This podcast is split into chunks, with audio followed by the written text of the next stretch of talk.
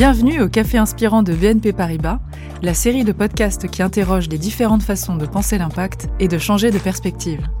Dans chaque épisode, nous aidons les entrepreneurs for good et les collaborateurs qui veulent agir à optimiser le lancement de leurs projets et leur donnons des pistes pour intégrer l'état d'esprit for good et travailler différemment. Asseyez-vous confortablement dans votre canapé, dans votre siège de bureau, sur l'herbe, sur un strapontin de métro, de bus, de tram, et prenez le temps d'écouter celles et ceux qui façonnent le monde que nous avons envie de voir arriver. Les cafés inspirants.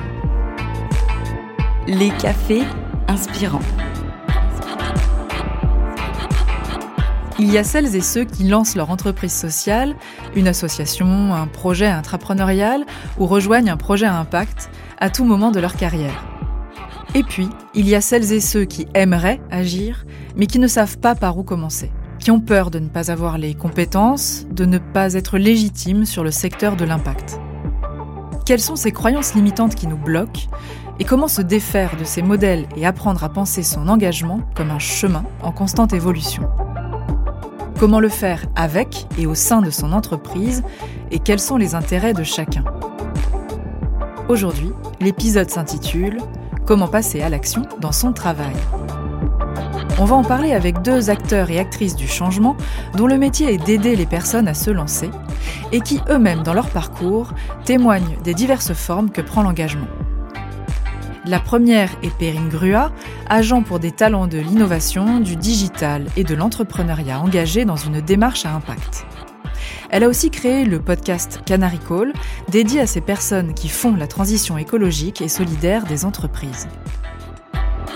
Notre autre invité, c'est Félix Demont, l'initiateur et le CEO de Vendredi, une plateforme qui permet à des salariés de s'engager dans des associations ou des entreprises de l'économie sociale et solidaire. Pour commencer, peut-être Perrine, euh, donc aujourd'hui je l'ai dit, tu accompagnes des entreprises euh, et des individus qui veulent agir par leur travail et tu mets en lumière euh, ces personnes. Et comment est-ce que toi, en fait, en es venu à, t'engager de cette façon? Et comment est-ce que tu as compris que tu pouvais aussi avoir un vrai impact par, euh, ton activité? J'avais une vingtaine d'années, 19 ans exactement. Et là, j'ai tout plaqué en fait en cours de deuxième année de, prépa. Et euh, j'ai été faire de l'aide scolaire dans les quartiers. J'ai été passer mon BAFA, qui est le, diplôme pour accompagner tout ce qui est colonie de vacances, centres sociaux, etc. En fait, j'avais envie de faire ça depuis longtemps, mais ça n'avait aucun sens par rapport à mon cursus scolaire, classique, etc.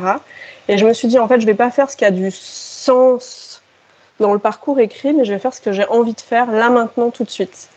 Et en fait, ça m'a vraiment permis euh, bah, de trouver ma voie, euh, au sens voix V-O-I-X et V-O-I-E, euh, les deux. Je pourrais que je fais un podcast aujourd'hui.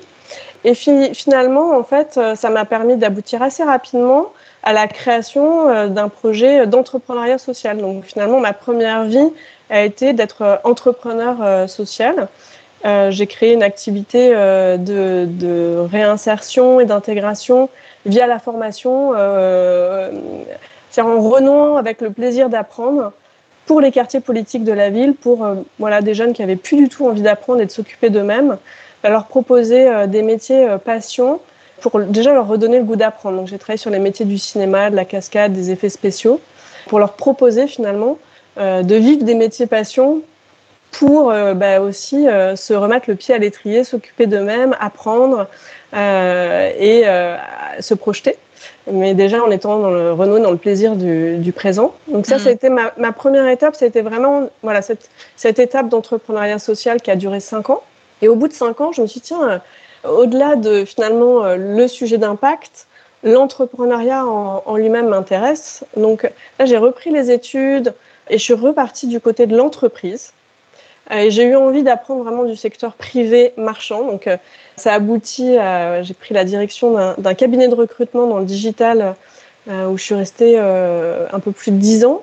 Donc groupe américain où j'ai été vraiment apprendre aussi les méthodes finalement de comment est-ce qu'on déploie un projet avec des ressources, avec du management, avec euh, et finalement là dernièrement, donc ça fait deux ans, je me suis à nouveau lancée dans l'entrepreneuriat avec euh, cette envie de faire rejoindre ces deux facettes, c'est-à-dire euh, finalement ce que j'ai accumulé pendant pendant 20 ans aussi en entreprise, de pouvoir le mettre au service d'un projet impact. Et donc j'ai lancé Canary Call, qui est dédié finalement aux, profils qui veulent innover et avoir un impact positif à travers leur activité professionnelle du quotidien. Depuis le départ, toi, tu as eu envie d'avoir un impact, tu as lancé une entreprise qui t'aidait, toi, à avoir un impact et qui aidait les autres à se réinsérer.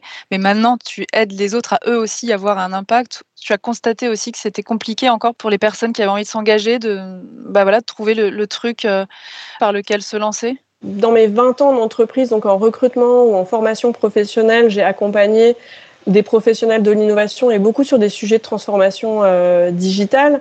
Donc là, j'ai vraiment compris finalement, euh, je me suis vraiment forgé la conviction que les entreprises qui arrivent à se transformer sont celles qui misent sur des talents, sur des personnes qui sont finalement euh, pionnières, qui font des choses euh, qui n'ont jamais été faites avant, hmm. euh, qui réinventent les business models, les façons de travailler j'ai vraiment été témoin aussi de, de, de, la prise de risque et de l'engagement de ces profils-là.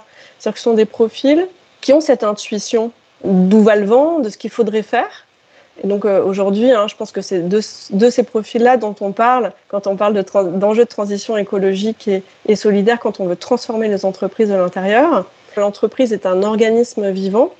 Et donc, euh, les pionniers, le ou les pionniers qui euh, commencent à mettre l'entreprise en mouvement, quand on génère des changements importants dans les façons de travailler ensemble, dans les business models, euh, il y a des réactions euh, politiques dans l'entreprise qui peuvent parfois être aussi violentes. Ça demande énormément d'énergie. on y met bah, tout son cœur, mmh. toutes ses convictions, tout son réseau personnel. Euh, tout son réseau professionnel. Et, euh, et c'est vrai que pour moi, c'est des métiers, euh, c'est des postures, les postures de pionniers, les postures d'innovateurs qui peut-être méritent un accompagnement de carrière spécifique.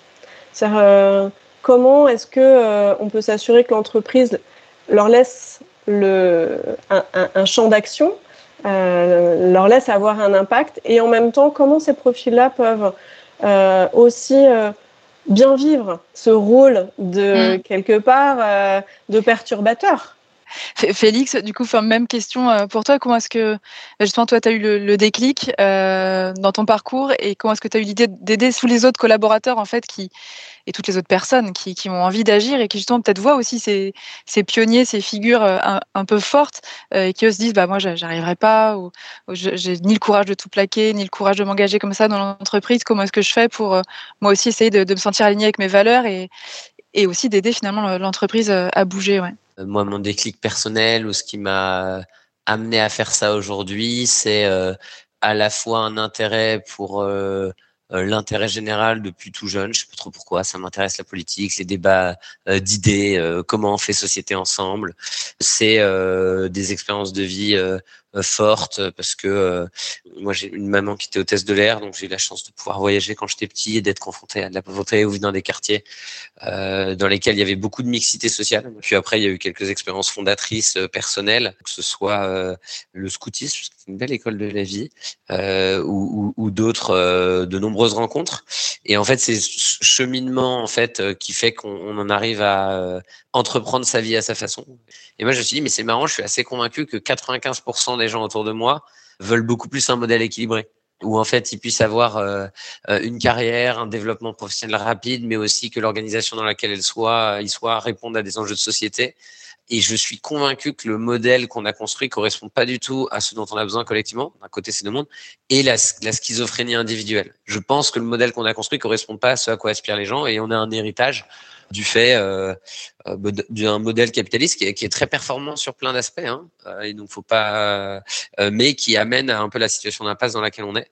Et c'est comme ça que, en étant étudiant, je me suis dit, mais je suis convaincu que moi, je voudrais proposer des modèles où au début des, des stagiaires en fin d'études faisaient quatre jours en entreprise, donc ils travaillaient chez euh, Carrefour, Air Liquide, Danone, Mazar, qui sont toujours nos partenaires. Ils ont fait beaucoup d'autres choses avec eux aujourd'hui. Et 20% du temps, ils allaient, quand ils étaient chez Carrefour, travailler à la Banque solidaire de l'équipement. et puis petit à petit, le projet a grandi. Donc aujourd'hui, vendredi, ce qu'on fait, c'est que on part de plusieurs parties pris. Donc il y a toujours ce parti pris de ce constat. Et dans ce constat, nous, on pense que les entreprises, c'est une partie du problème, mais c'est aussi une partie de la solution.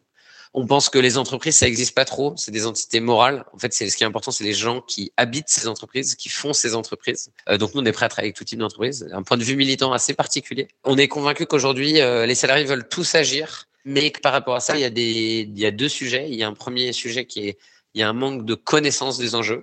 Et deuxièmement, c'est que les gens, ils ont euh, pas de temps et ils se sentent pas légitimes. Et nous, ce qu'on fait chez Vendredi, c'est qu'on accélère la transition sociale et environnementale des entreprises par les salariés en leur permettant d'abord de se sensibiliser aux enjeux sociaux et environnementaux. Euh, et ensuite, il y a du passage à l'action. Et ce passage à l'action, soit il se passe auprès de l'association, des missions d'association, du mentorat, des missions de compétences, des activités en équipe, euh, de la collecte, des dons financiers, euh, mais aussi des actions en interne. Et ce qu'on commence à faire beaucoup plus, c'est comment on aide les entreprises à accélérer leur transition interne. C'est-à-dire, c'est super la diversité de faire du coaching avec Mosaïque RH pour accompagner des jeunes qui recherchent un emploi. C'est super de se sensibiliser aux biais et stéréotypes. Ça commence d'ailleurs par la sensibilisation. Mais c'est encore mieux de d'être exemplaire en interne dans son recrutement.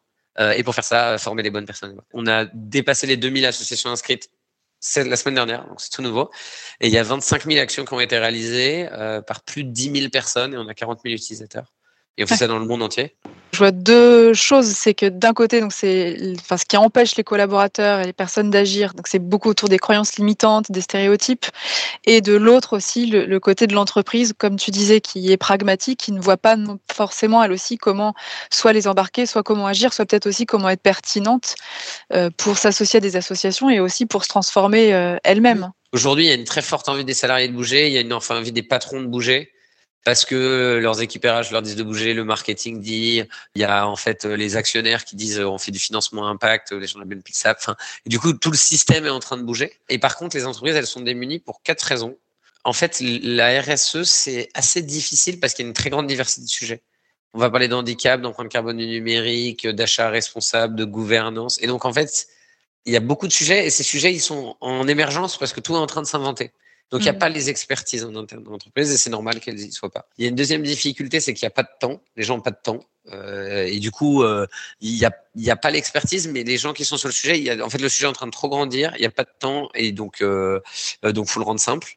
Il y a un vrai problème, c'est qu'une bonne démarche RSE, c'est une démarche qui fait du, du bottom-up et du top-down en permanence, euh, où on sait ce qu'ont envie de faire les gens, on arrive à leur faire descendre ce qui marche, on arrive à communiquer, à embarquer les gens, et du coup, ça, ça demande des outils pour faire ça bien et même euh, assez bien à des échelles d'entreprise de, de, 100 personnes. Hein. On a, sur nos 220 clients, il y en a euh, plus de 40% qui font moins de 200. Hein. C'est pas du tout qu'une question de très grands groupes. Je sais qu'il y a beaucoup de grands groupes ici.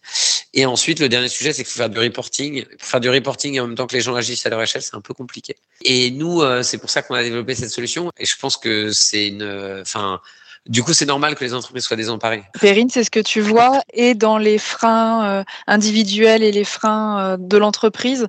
Et les personnes que, tu as interviewées, que tu accompagnes, euh, qui, elles, se sont engagées, est-ce que tu as des retours d'expérience justement de comment est-ce qu'en se lançant, elles ont aussi petit à petit fait déplacer justement ces limites? Je suis tout à fait d'accord déjà. Et je pense que c'est valable autant à l'échelle individuelle que collectif entreprise. Il n'y a pas on s'engage pas ou on s'engage complètement. Et le premier boulot, c'est déjà aussi d'aller regarder ce qui est fait et de le valoriser, que ce soit à l'échelle d'une entreprise. Aujourd'hui, il n'y a pas on est RSE ou on l'est pas. C'est forcément un chemin. Il n'y a pas de la, perfection. Enfin, elle est forcément. Il n'y a pas de perfection euh, atteignable. Et mm. cette question de la légitimité. Donc déjà de pouvoir reconnaître à l'échelle de l'entreprise, du collectif comme de l'individu, qu'est-ce que on a déjà fait quelles sont nos forces Qu'est-ce qu'on fait bien Sur quoi est-ce qu'on peut aussi se, féliciter et partir de ça. Comment est-ce qu'on sait à quel moment on est à sa place, justement Une fois qu'on on a commencé à cheminer, on est dans cette démarche d'engagement, comment c'est que là c'est bon en fait finalement continuer à, faire mon job et euh, m'engager auprès de vendredi une journée par semaine ça me suffit je me sens vraiment bien c'est pas euh, un truc que j'accepte euh, un peu comme un bonbon qu'on me donne parce que enfin voilà pour pour que pour que je me console. c'est comme quand est-ce qu'on sait qu'on est bien dans son couple quand enfin du coup c'est les choses sont pas binaires dans la vie hélas nous ne sommes pas des ordinateurs. Et donc après je pense c'est une question de Est-ce que vous avez de la joie en vous au quotidien? Est-ce que vous avez le sourire? Est-ce que, enfin, et en fait, profondément, c'est ce qu'à la fin de la journée, vous dites, c'est j'ai beaucoup de gratitude, je suis là. Et ça, c'est une question de, de cheminement et d'équilibre qui s'ajuste en permanence. Euh, et ce sera vraiment ma réponse. Euh, et je pense que c'est au nombre de sourires et de la joie que vous avez à faire ce que vous faites au quotidien. Pour moi, le, le miroir de euh, il n'y a pas de déclic, il y a un chemin. Mm. Euh, et, et, et, je, et, je, pense que c'est vraiment, c'est comme quand on dit, euh, je sais pas, quand on, si on, ça peut être un sujet, ça par exemple en coaching, j'ai envie de gagner confiance en moi. La confiance en soi, c'est quelque chose qui se construit, comme d'être bien dans son, dans sa vie pro c'est quelque chose qui se construit et qui se nourrit au quotidien et on n'est pas arrivé à un moment donné, il n'y a pas un moment où on n'y est pas du tout et à un moment où on y est totalement. Euh, je pense justement déjà d'être capable de le dire, de, de se mettre en situation, d'être vraiment capable de dire ah oui, ça, euh, cette partie-là de mon job, de mon quotidien, je m'épanouis, je me sens bien, et d'être capable de se mettre en situation d'écouter quand justement on n'y est pas, c'est déjà en fait, euh, c'est déjà un chemin en fait, parce que on parle hein, euh, de, de, de, beaucoup de burn-out euh, mm. en ce moment. C'est vrai que souvent quand on regarde les raisons, euh, c'est pas forcément qu'une sorte de volume de travail. Ça peut être un moment où euh, on met beaucoup d'énergie à contre-cœur. Cette expression elle est terrible. À contre-cœur, faire les choses à contre-cœur. Et en fait, euh, c'est un mot qu'on utilise comme ça, mais c'est d'une violence absolue. Et en fait, ça, ça peut générer de l'épuisement. Quand on est euh, en train euh, de, respecter ses valeurs personnelles à travers son activité, encore faut-il bien connaître et reconnaître ses valeurs, ses convictions. Quand, quand on fait ça et quand on utilise ses forces, en fait, on se recharge en énergie. Quand on fait les choses à contre-cœur, on perd 10 euh, 000 fois plus euh, d'énergie. Donc je pense qu'il y a aussi une question de, euh, aussi de comment on se sent physiquement dans son, dans son corps, dans, dans son, on parle de flow, euh, j'aime bien ce terme euh, euh, voilà, en, anglo-saxon. à un moment, effectivement, on fait les choses et en fait, quand on les fait, ça nous recharge en énergie versus se sentir drainé. Ça, c'est un super indicateur, je trouve déjà, pour si on doit commencer, si on doit avoir un outil de, un outil de mesure qu'est-ce qui me charge en énergie, qu'est-ce qui me draine, quoi? Il y a aussi tout l'aspect culturel, euh, certainement, euh, d'avoir toujours l'impression peut-être, euh, peut-être surtout en France, hein, mais justement de jamais faire assez ou, ou de, de, voir que les autres eux font plus. Et c'était aussi par rapport à ça, à quel moment, est-ce que comment est-ce qu'on change le regard sur soi aussi justement? Et on arrête de voilà de se flageller et on se dit est-ce que je fais? Voilà déjà tout ce que je fais et, et c'est bien. Est-ce que euh, les gens savent quand ils sont heureux? En fait, ça c'est euh, quelque chose euh, qui est du ressort de l'intime de chacun, et c'est ce au quotidien, vous avez cette énergie euh, la majeure partie de votre temps. Et je pense que c'est cette question-là, et après c'est comment poursuivre poursuivre ça en étant dans une quête qui est apaisée et qui n'est pas une course à la sensation on en revient à Perrine nous parler un peu de ses études. Euh, on en revient à des questions de philosophie là après derrière. Donc Perrine, voilà, kantienne ou, ou nietzschéenne par rapport à ça. Mais il y a bah, finalement aussi, c'est ça, euh, comment euh, euh, bah, être dans le présent. C'est-à-dire que c'est vrai que souvent on est dans une quête et toujours en train de poursuivre qu'est-ce que je vais faire demain, comment demain euh, je vais avoir plus d'impact, comment et en fait de ramener aussi à l'échelle euh, du, du, du, présent euh, comment je vis euh, le moment maintenant. On sait quand on est quand on est heureux ou pas intimement. Ok, mais ça peut aussi se, se, muscler ça dans la façon de percevoir. Mm. Et tu le disais finalement, on a toujours l'impression qu'on n'en fait pas assez ou qu'on pourrait en faire plus. Et en fait, construire ces réflexes aussi au quotidien, de se dire finalement euh, qu'est-ce que j'ai déjà fait, euh, où j'en suis. Moi, quand on vient me voir sur un projet de transition pro, euh, j'entends toujours que c'est je leur ok vous en êtes où? Ah bah j'ai rien fait, j'aurais dû faire ça, mais j'ai pas fait ci, j'ai pas fait ça. Mais déjà de faire le travail, l'état des lieux de qu'est-ce qui a déjà été fait dans ce projet de création, dans ce projet de renaissance, euh, il y a déjà plein de choses, puisqu'il y, a eu, euh, des réflexions, il y a eu des rencontres fondatrices, il y a eu des lectures fondatrices, il y a eu des petites euh, décisions. Et oui, après, il y a des choix, il y a des arbitrages. Mais c'est sûr que déjà, si on, arrive à se défaire de la culpabilité de ce qu'on aurait pu faire, dû faire, voulu faire ou devrait faire, et qu'on passe de je devrais, je dois, il faut à j'ai envie, j'ai besoin, je veux et d'être voilà plus dans le présent et plus dans la valorisation de ce qui est déjà fait. Euh, je pense que ça peut être voilà, un petit truc et astuce aussi pour, euh, donner de, un nouvel élan. Et est-ce que tout ce qui est fait autour euh, des, des, des, collaborations avec les entreprises de l'ASS, les, les associations et l'engagement des collaborateurs, est-ce que les entreprises commencent à en prendre conscience aussi de cet état d'esprit et, à changer Est-ce que vous voyez ça? Bah, En fait, c'est des sujets qui grandissent. Après, euh, les entreprises, elles sont toujours dans un rapport. C'est comme des, des, équilibres déséquilibrés entre des euh, injonctions de changement et de performance financière. De, et du coup, c'est des équilibres qu'on a à titre individuel hein, sur est-ce mm. qu'on en fait assez ou est-ce qu'on... En fait, ils existent au niveau des organisations. Les choses sont en train de changer globalement. Après, il y a, c'est toujours difficile parce que euh, il y a beaucoup de comportements qui relèvent euh, quasiment du greenwashing aujourd'hui dans certaines structures, mais il y a des entreprises qui parlent pas, qui font des choses bien, et en même temps, euh, moi, genre des entreprises qui font trois petites actions et qui commencent à communiquer dessus, ben, je me dis c'est bien en fait parce qu'elles font quelque chose, elles communiquent, ça les expose à de l'exigence.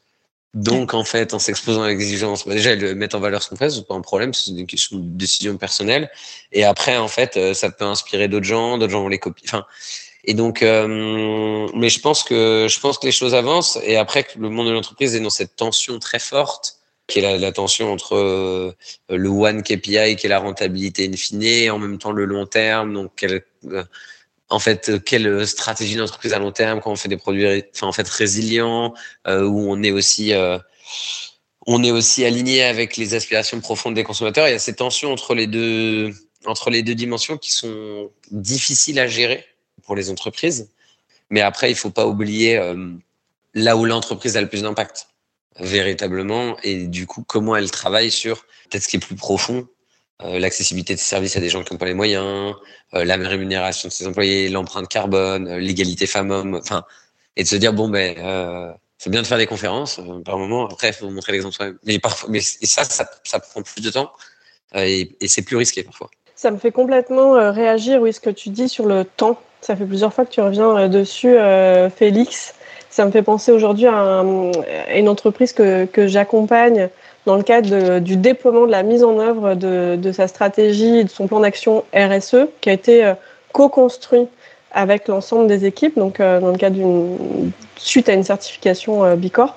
Et finalement, euh, ils s'aperçoivent que euh, bah, tout le monde est partant parce que ça a été co-construit. C'est une vraie décision stratégique, mais il y a un vrai enjeu de temps. C'est-à-dire que finalement, tout le monde a déjà un, un travail à temps plein, plus que plein, et euh, il faut mener des projets euh, de transformation euh, en plus. Pour moi, ça pose, vraiment la question de l'écologie, aussi à titre individuel et collectif. C'est-à-dire que quand on, mène de nouveaux projets, qu'est-ce qu'on arrête pour, pour commencer ces nouveaux projets? Et en fait, dans les démarches d'innovation, et encore plus sur ces sujets-là, je trouve que c'est pas souvent mis, mis sur la table. C'est qu'à un moment, ça demande effectivement des décisions assez radicales et ça, c'est valable, je trouve, pour un collectif comme euh, pour, euh, pour des individus. Quand on se lance dans, dans une nouvelle aventure, voilà, qu'est-ce qu'on arrête? Parce que euh, à un moment, voilà, cette question d'écologie, de gestion des limites, de gestion de ses propres limites, ça commence par soi-même. Et c'est là où, pour moi, toute la chaîne, elle voilà, quand on, quand on est une équipe dirigeante, voilà, si, si, déjà en fait l'équipe dirigeante ou les gestionnaires de, de, projets prennent soin de leur écologie personnelle, forcément ça va se sentir dans la manière dont ils vont piloter, parce que hum, c'est renoncer, hein, euh, arrêter, c'est renoncer, c'est le truc humainement le plus. Euh, le cerveau, il aime pas ça. Hein. Je pense que le rapport au temps est, est quelque chose qu'on qu gagne avec euh, la maturité de l'âge sagesse. Bon, c'est pas mal de choses euh, par rapport à ça. Et je pense qu'il y a une vraie, euh, dans ce que tu évoques, Perrine, euh, puisque je sais qu'il y a des intrapreneurs, il y a une vraie question de faire des choix, c'est renoncer. Euh, en fait, décider d'essayer des nouvelles choses, euh, ben, en fait, ça prend du, du temps. Alors, est-ce qu'on met de la continuité dans ces actions? Euh, Est-ce qu'on recrute des autres équipes et on accepte de pas faire soi-même? Enfin, et c'est comment on se donne le temps de faire les choses? Je pense pas forcément arrêter les choses, mais je pense que c'est prendre soin d'eux pour bien faire. Et on a tendance à toujours oublier ça. On est dans une frénésie euh, aujourd'hui là-dessus, et on a un rapport à on veut tout tout de suite, en permanence. Et c'est vrai sur les gens, sur soi-même, sur des projets. Parce que je pense que c'est toujours quelque chose d'extrêmement intéressant. Et de se poser la question quand on mène un projet, c'est euh, comment on fait pour avoir cette joie au quotidien, cette énergie, faire en sorte que. Euh, parce qu'on a tendance à oublier cette question dans la gestion de projet, avoir une vision très euh, un peu pragmatique. Et c'est la première chose qui saute et c'est la première chose qui fait que ça marche pas. Merci beaucoup à tous les deux, c'était c'était passionnant. Merci beaucoup donc à Félix Demont de Vendredi et Perrine Gruat de Canary Call. Merci de nous avoir écoutés. C'était les Cafés Inspirants de BNP Paribas, le podcast qui vous fait changer de perspective sur l'impact. Dans le prochain épisode, nous parlerons ainsi de gouvernance et de comment changer les indicateurs de réussite en entreprise. En attendant, pour diffuser l'envie d'agir et prolonger l'expérience, nous avons besoin de vous. Vous avez aimé? Alors likez, partagez et rejoignez le mouvement des Intrapreneurs for Good sur Twitter, Intra for Good, et Instagram, Intrapreneurs for Good. À bientôt!